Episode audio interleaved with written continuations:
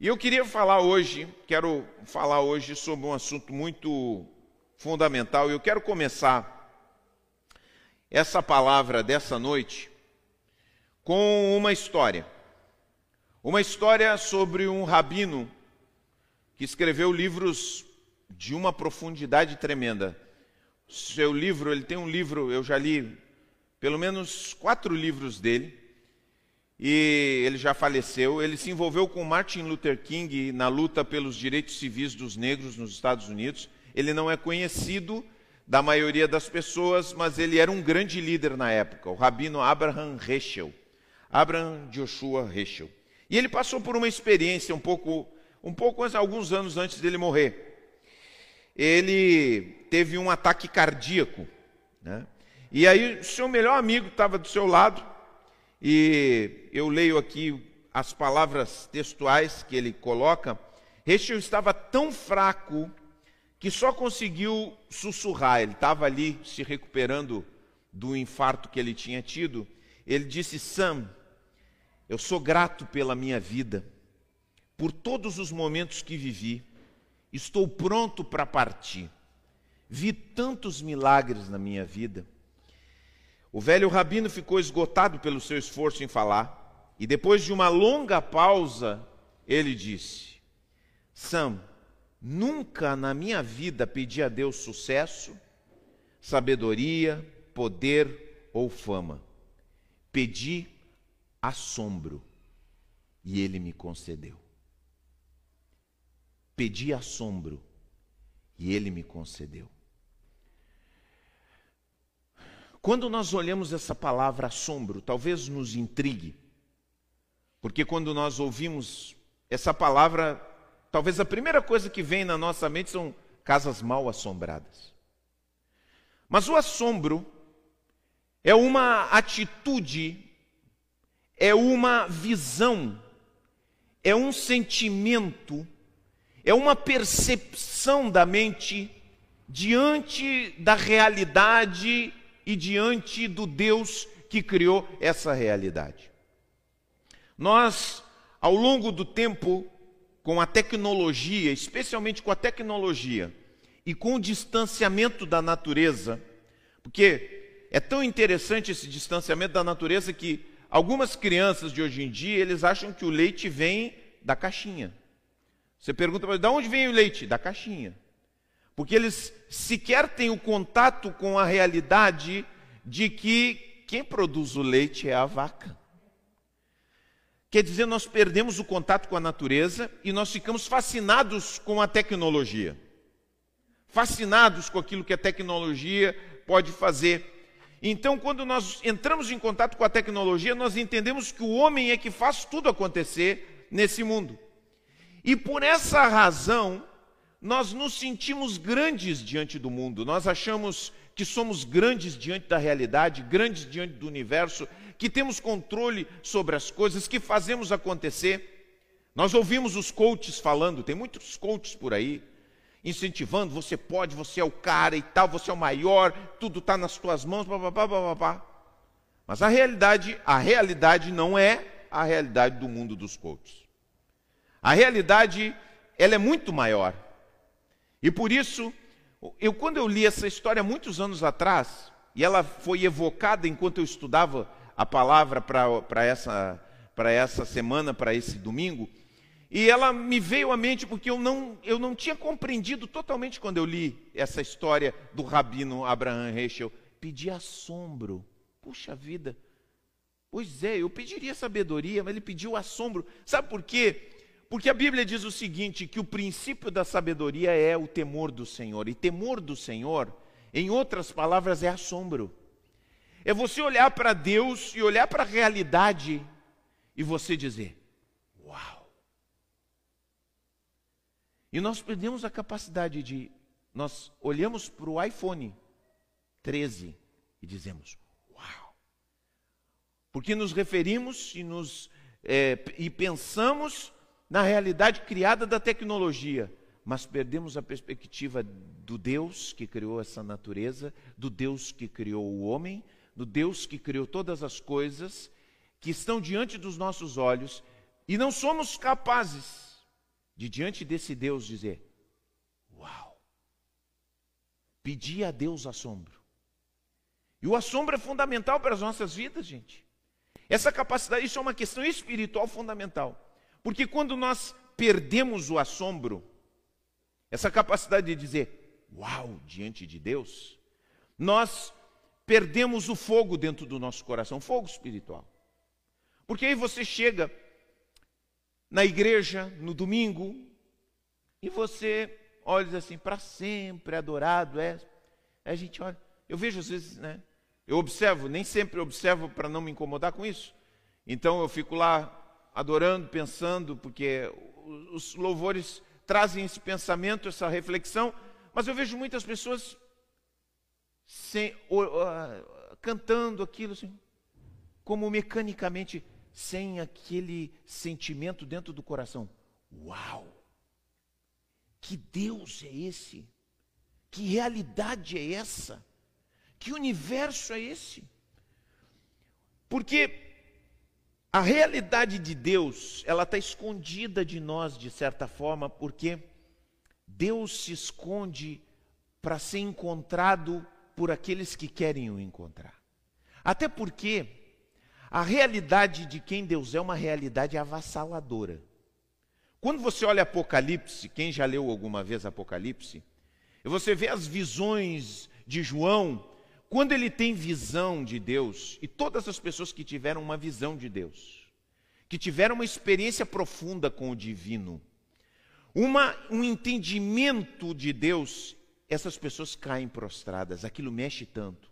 Algumas pessoas choram, algumas pessoas. Claro que isso não acontece a todo momento, mas são momentos centrais de Deus para abrir essa janela e nos colocar nessa postura que Deus deseja de nós para começar qualquer outra coisa na nossa vida, para qualquer obra dele em nós. O assombro. Uau, Deus é demais! Deus é muito grande! Deus é muito poderoso! Ei, Deus abre essa janela. Cara, quando Deus abriu essa janela, você fica ligado nisso. E começa a viver tua vida a partir dessa janela que abriu. Porque Deus não abre a todo momento e nós precisamos estar buscando isso, colocando a nossa atenção, porque nós perdemos a atenção. O chamado de Deus para nós é prestar atenção. Olha aqui, ó, presta atenção na realidade. Abre os teus olhos, volta de novo os teus olhos para ver quem Deus realmente é. E vejam, o apóstolo João quando viu e teve uma cena dos, do, do, do céu, quando teve contato com um anjo, ele cai prostrado. Ele se prostra. E eu quero dizer para vocês, eu tive uma experiência, o que eu digo, não é uma experiência que está acontecendo a todo, a todo momento, mas eu tive uma experiência. E quando eu falo de assombro, porque eu tive algumas experiências de assombro com Deus. Eu tive uma experiência de assombro muito profunda numa igreja pequena, com pouca gente, lá no Uruguai, em Ribeira. Eu já contei um pouco para você sobre essa experiência que eu tive. Eu cheguei naquele lugar e desprezei aquele lugar. Eu tenho que confessar isso. Eu desprezei aquele lugar porque tinha pouca gente. Eu tinha sido convidado para pregar. Eu, como qualquer ser humano, é, pensei como ser humano. Ele disse: Puxa vida, pouca gente. A gente fez toda essa viagem. É, é, olha só isso aqui né, a organização, tudo que está acontecendo aqui. Gente, como o Espírito Santo me tocou naquele lugar, foi uma coisa marcante para mim. Foi uma, uma, uma experiência de assombro, uma experiência tão profunda da presença de Deus. Eu senti tanto o Espírito Santo sobre minha vida. Foi como se a mão de Deus tocasse sobre mim como se viesse a mão de Deus, e aquela mão, sabe, de poder, de grandeza, me colocasse de joelhos, eu me ajoelhei e comecei a chorar, compulsivamente naquele lugar, e disse: Deus, tu estás aqui. Sabe aquela presença? E, e algo foi tão profundo, porque outras pessoas compartilharam esse sentimento de assombro, e aquilo mexeu muito no meu coração. Aquilo tocou muito a minha alma aquilo despertou minha vida. Dizer, puxa, Deus está conosco, Deus está no meio das, das coisas humildes, Deus está aqui agora, contemplando tua vida, contemplando teu coração, teus pensamentos.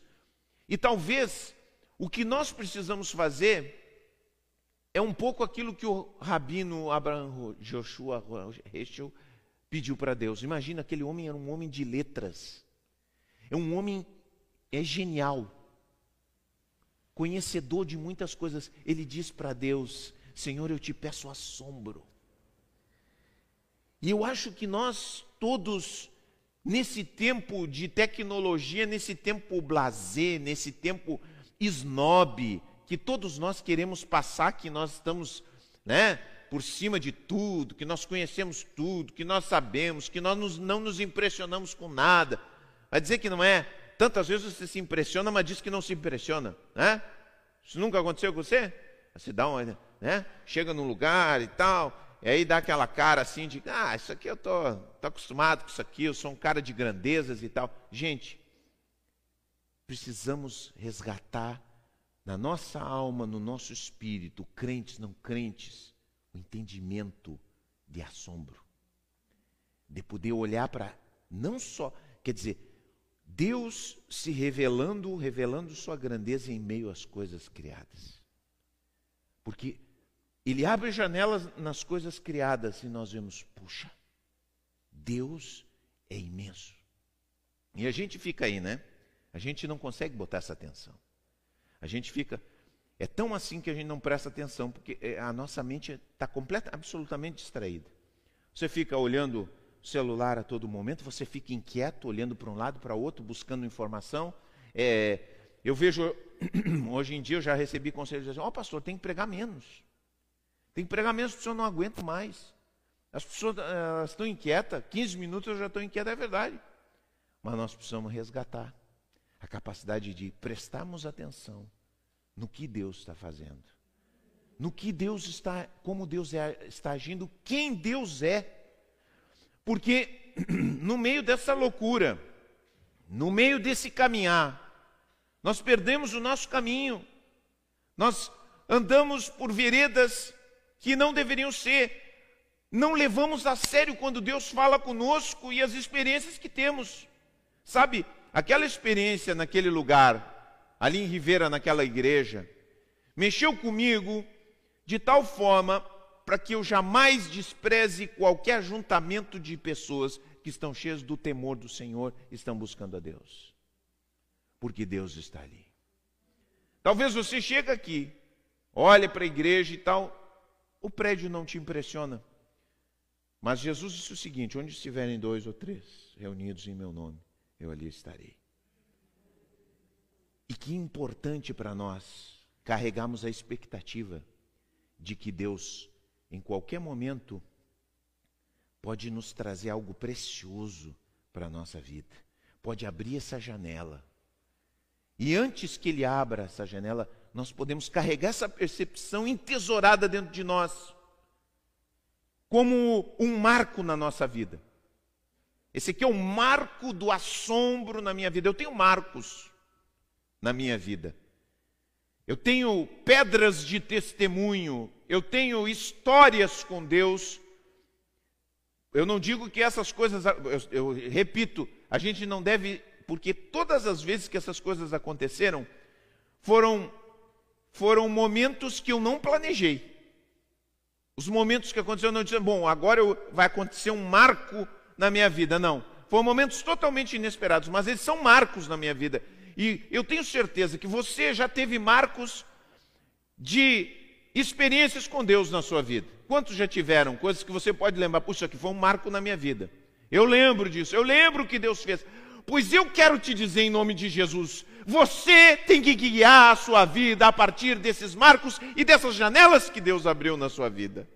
Não perca isso ao longo da vida. Esse Deus que se revelou nesse momento quer se revelar, quer te conduzir em todos os momentos da tua vida. Em todos os momentos. Ele não é um Deus de um momento, mas ele aparece em alguns momentos para que a gente possa alinhar nossa vida conforme a sua vontade. Até porque, gente, se Deus descortinasse a realidade total do universo, nós não suportaríamos a glória da Sua presença. Nós temos que atravessar essa, essa fase da nossa vida, porque essa aqui é uma fase da nossa vida.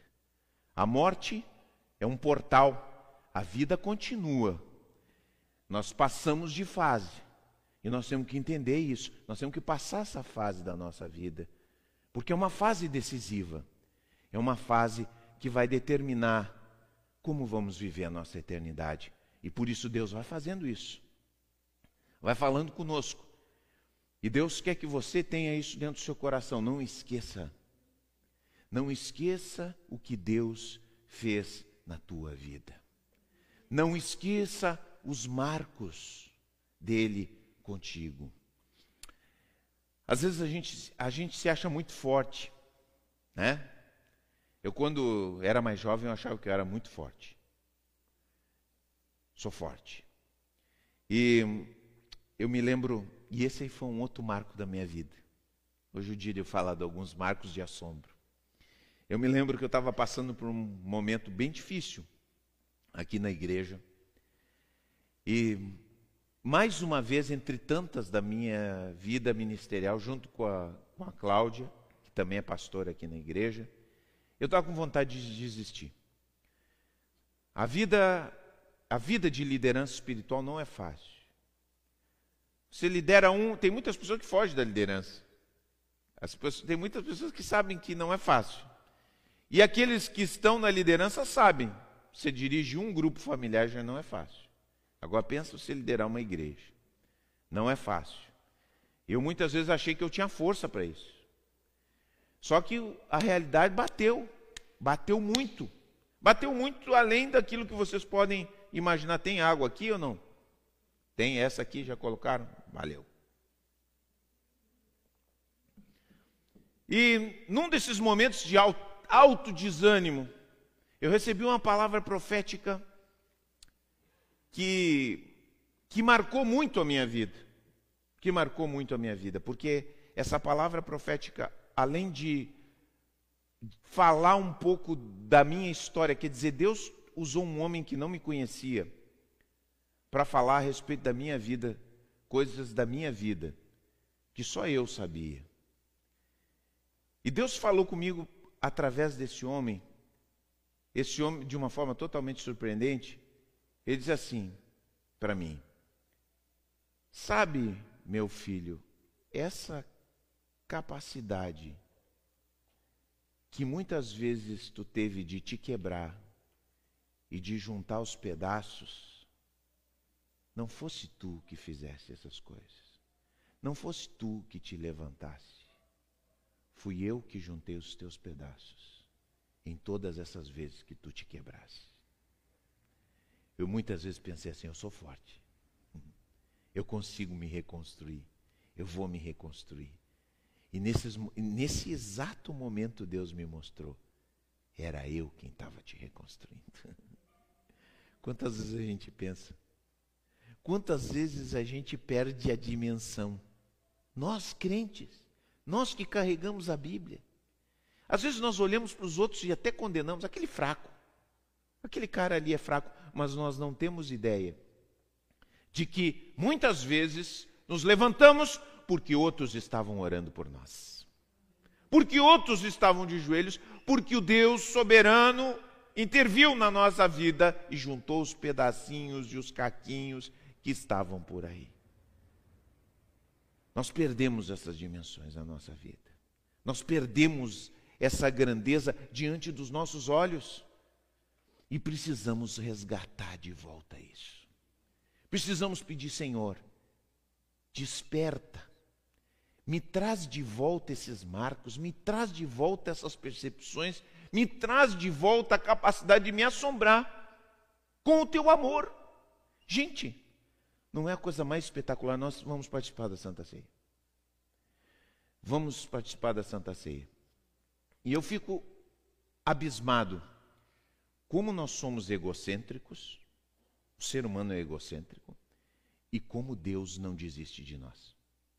A Santa Ceia do Senhor é um testemunho de como Deus não desiste de nós.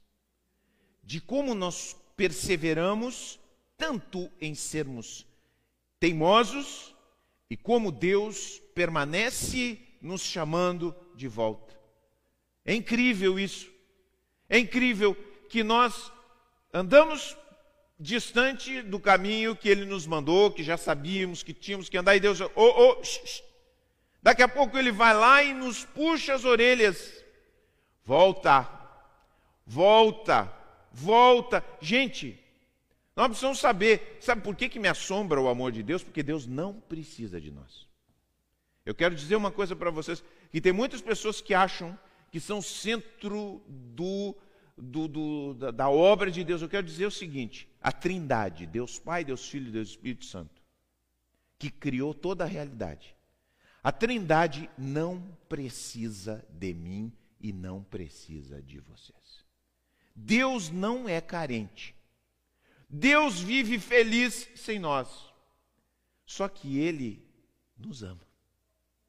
O amor dele é um amor mais profundo, porque ele não precisando de nós, ele nos ama mesmo quando nós nos voltamos as costas. Quanto tempo você tolera uma pessoa que volta as costas para você? Quanto tempo você aguenta?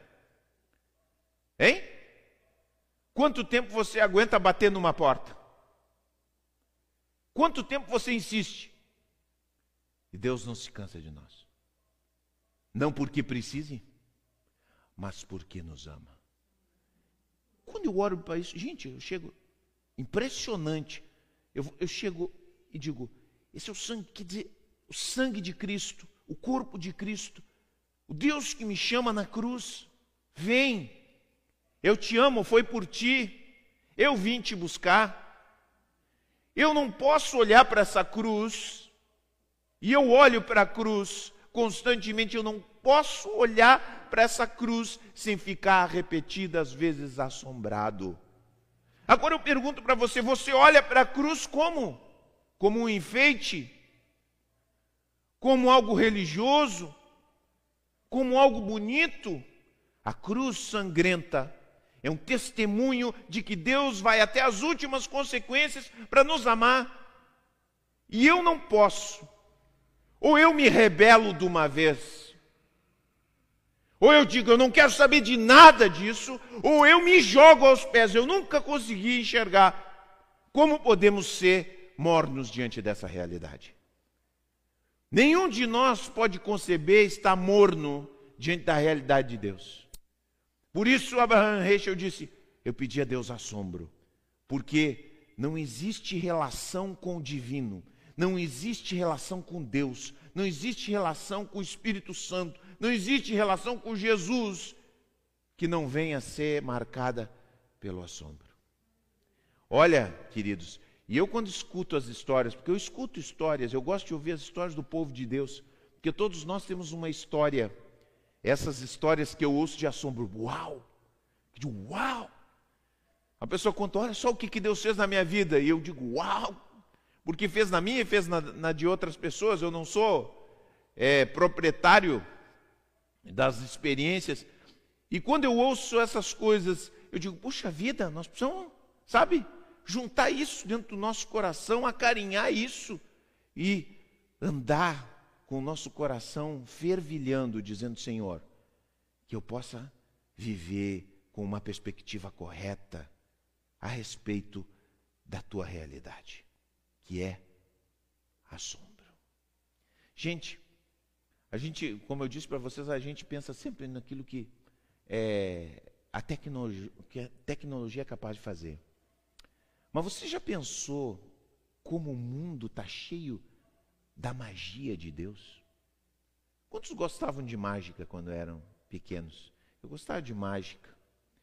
Mas eu cresci e eu continuo apreciando mágica. E o que eu mais aprecio é a mágica de Deus na natureza. Vocês já não imaginaram como é mágica a natureza? Outro dia me chamaram para ver na televisão um, um robô criado lá pelos, pelos, pelos chineses, pelos japoneses e tal. numa feira de tecnologia. Quantos vocês viram essa reportagem aí? Apareceu né, um robô que imitava um ser humano e tal. E, e aí eu me lembro que a pessoa que me falou, olha só como é que é tremendo esse, esse, esse robô. Aí eu fiquei olhando aquele robô, olhando, olhando. E digo assim, olha, eu não estou nem um pouco impressionado com esse robô. o ser humano, há milhares de anos, produz pessoas pela união de um óvulo e do esperma que dão de 10 a 0 nesse robô. E o ser humano faz milhares de anos tentando imitar. E esse robô nem sequer é capaz de se reproduzir. Eu olho cada criança que nasce. Meu Deus, quando você vai ver aqueles que já foram papais e vê aquele coraçãozinho pulsando, dum, dum, dum, dum, e daquele coraçãozinho nasce aquela criança que vai crescendo, que vai tomando forma, que vai falando do seu jeito, que vai tendo suas escolhas, que vai caminhando com suas próprias pernas e que um dia, daqui a pouco, aquele bebezinho bonitinho vai lá e traz um netinho. Coisa linda, né? Gente, por que, que eu vou me impressionar com robô? Que que eu estou vendo a magia de Deus acontecendo? Já pensou na comida que você come na sua, na sua mesa? É magia de Deus. Magia branca. Pode ficar escandalizado os crentão, né? Crente evangélico é uma coisa horrível. Né? Porque para se escandalizar é uma coisa, né? Qualquer coisa que diz, oh meu Deus do céu, o pastor falou magia. Magia branca. Pode escandalizar. Mas eu, eu, eu, é algo extraordinário. Você fica pensando que né, o agro, né, o Brasil é agro e tal, aquelas histórias, né? Mas eu fico pensando, a gente fica, né, o agro, né, os produtores e tal. Mas você vê que, que tudo, porque agora estão com medo do desabastecimento no mundo. Mas você já viu que tudo depende da ordem criada de Deus, da magia branca? De você pegar aquela sementinha de laranja, você abrir, não mudou, viu, gente? As pessoas não produzem a laranja do nada, eu quero dizer para vocês. Aquele suco que aparece na caixinha não sai da caixinha, tá? Sai de uma laranja que sai de uma semente que você joga na terra, old school, tá? Velha escola, pá, coloca ali e aquilo vai surgindo, surgindo e surgem vários frutos e naquele fruto você pega de novo uma outra semente e joga ali. E assim com a batata, com a cenoura, que se multiplica. O ser humano só aperfeiçoa, só trabalha com o que já existe. Magia branca. A árvore que eu plantei, a magia de Deus. A árvore que eu plantei na frente de casa estava assim, um ácer. E aí a gente plantou, plantei com tanto carinho, porque eu amo isso. Eu amo essa natureza que Deus criou. E aí você cuida lá, coloca o adubo, e aí daqui a pouco a magia começa a acontecer, as folhinhas. Depois de um mês, várias folhas novas, já está alto assim. Pura magia. Eu não fiz nada. Elas surgem, porque foram desenhadas para surgir. Nós estamos diante da magia de Deus, nós estamos diante do Deus que criou todas as coisas, nós estamos diante do amor de Deus, como nós não vamos estar assombrados? Como eu não vou seguir esse Deus? Como eu não vou entregar minha vida para esse Deus? Como eu não vou dizer assim, Senhor, eu quero fazer parte da história que tu estás escrevendo nesse mundo? Porque existem duas histórias nesse mundo. Existe a história da rebeldia, daqueles que dizem: Eu sou Deus da minha vida. Eu faço da minha vida o que eu quiser. Essa é uma história. E existe a outra história, daqueles que dizem: Deus, tu és o dono da minha vida e eu quero andar de acordo com os teus caminhos. Não existe outro caminho do meio. Um caminho leva à morte, outro caminho leva à vida. E quando eu percebo essa grandeza, quando eu percebo essa realidade, quando eu abro os meus olhos, mais eu quero servir a Deus, mais eu quero andar com Deus. Porque também tenho ideia do meu tamanho nesse mundo. Qual meu, meu tamanho nesse mundo é o tamanho que disse lá o Renato Russo. Sou um grão de areia. Lembra dessa música? Sou uma gota d'água sou um grão de areia. É isso que nós somos nesse mundo, nesse universo e nessa história. Imagina essa história de 10 mil anos, você fica aqui 70, 80 anos e tchau, acabou. Já está acabando, hein? Já está acabando, porque 80 anos é rápido. Faltam 30 para mim. Quanto falta para você? É pouquinho. Passa rapidinho. É? É, não, eu lembro sim. Sabe por quê? Eu preciso, é a minha função para lembrarmos quem nós somos e quem Deus é. Porque mesmo sendo desse tamanho que nós somos, desse tamanho que nós somos, Deus nos chama. Mesmo sendo pequenininhos, porque a gente precisa resgatar esse tamanho que nós somos, porque nós perdemos a noção de quem somos no mundo. Mesmo sendo assim, Deus diz assim: ó, tem uma escada dessa realidade para o céu. Eu quero ler, encerrar lendo o texto. Sempre começo lendo o texto.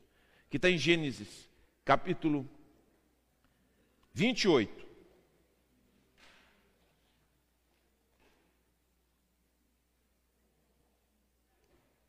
Buscando os óculos lá na cabeça. Ah, meu Deus.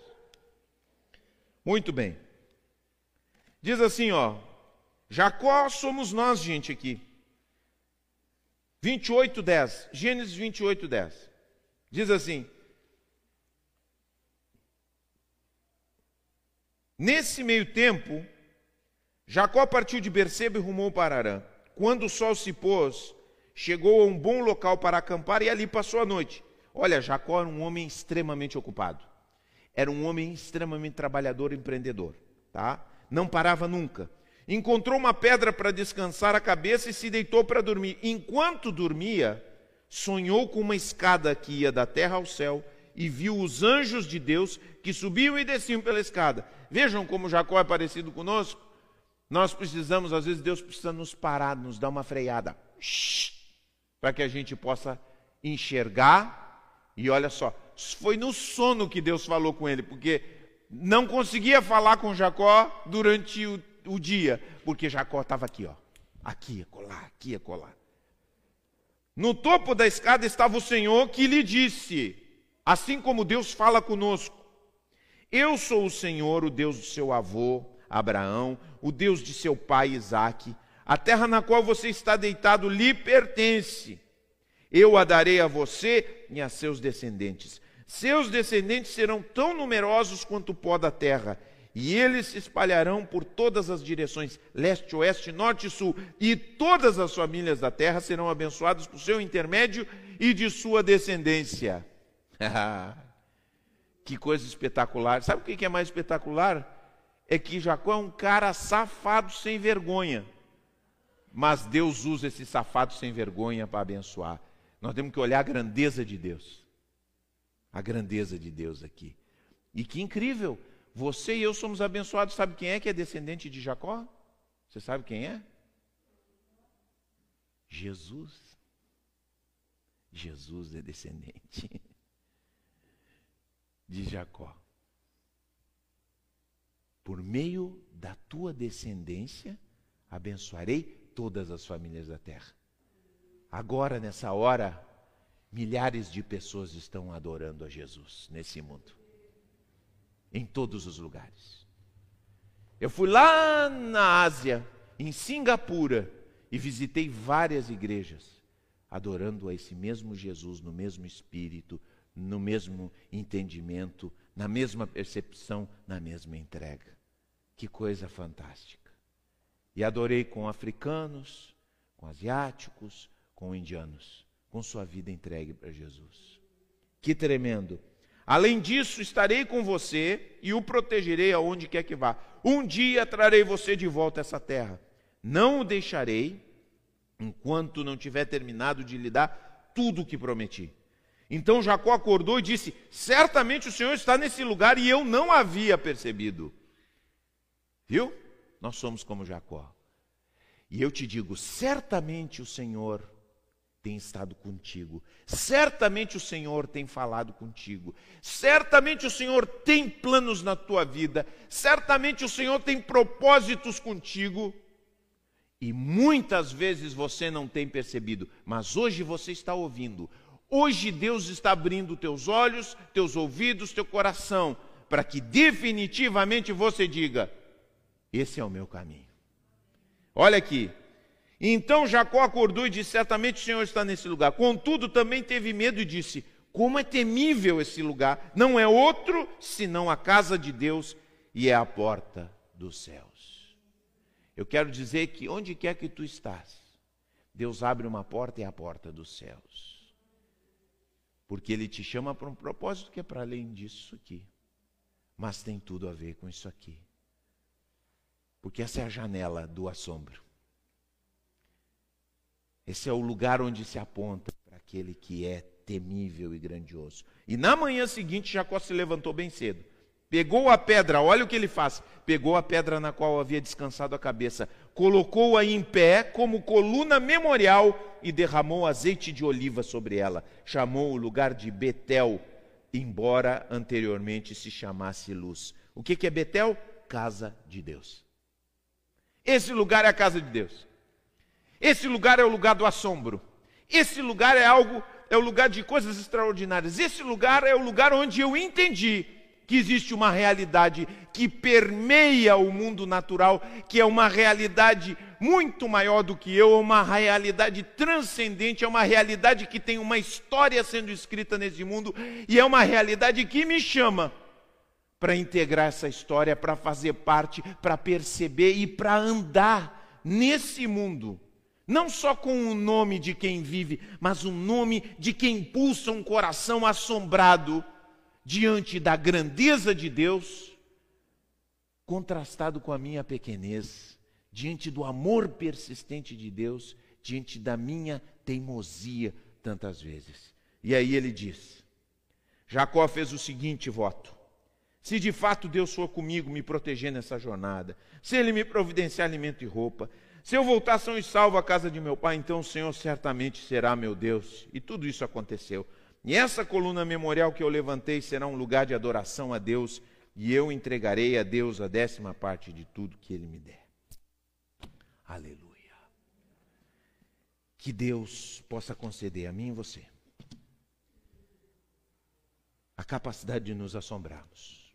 Que você, crente velho, não perca noção do que Deus já fez na tua vida e do que Ele ainda está fazendo. Você está vivo para a glória de Deus. E você que tem entendido algumas coisas, lembre-se: aquilo que Deus nos revela. Não é para a gente ficar esperando mais. Ah, eu quero ver mais. Não. Mas é para a gente caminhar a partir daquilo que Ele nos mostra. A partir da visão que Ele nos dá. A partir da percepção. Oh, Deus é grande. Uau! Eu vou andar? Uau! Que Deus nos conceda isso. Porque se isso acontecer, nós não teremos medo de evangelizar, nós não teremos medo de falar de Deus. As pessoas têm medo de falar de Deus. Sabe por que as pessoas não se animam a falar de Deus para o vizinho? Porque não tem assombro. Sabe por que as pessoas não têm fogo no coração? Porque não tem assombro. Sabe por que as pessoas não obedecem a Deus? Porque não tem assombro. Não tem ideia de que quem fala é o mestre da vida e quem ouve é o burro teimoso. Amém? somos os burros teimosos. Na história do Shrek, nós somos burrinho aquele ali. Né? Mas Deus é Deus. Ninguém explica Deus. Amém? Fecha os teus olhos em nome de Jesus. Fecha os teus olhos e vamos orar como Abraham, Joshua, Rechel orou. Deus concede-me assombro. Ou Deus resgata o assombro em mim. Ou Deus ajuda-me a viver a partir da visão que tu já me deste a respeito de quem tu és. Aleluia. Senhor nosso Deus, nosso Pai,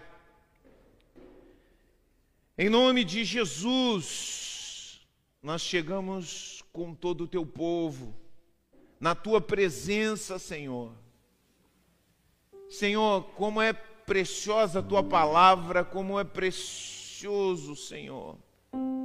Olhamos para ti, olhamos para a realidade criada, olharmos para o teu amor, para a tua cruz e enxergarmos a grandeza do teu amor, do que tu fizesse, daquilo que acontece diante dos nossos olhos, os milagres que se multiplicam, a tua grandeza, as tuas belezas. Senhor amado, abre os nossos olhos e concede ao meu irmão que já teve muitas experiências contigo no passado, que eles possam viver a partir do assombro e do entendimento que receberam, e possam saber que o Deus que fez no passado continua fazendo hoje, em nome de Jesus. Eu oro, Senhor, para que aqueles que talvez tenham cruzado a vida sem uma percepção profunda, que tu possas abrir os olhos para que eles possam dizer: Uau, Deus é grande, Deus é demais, Deus me ama.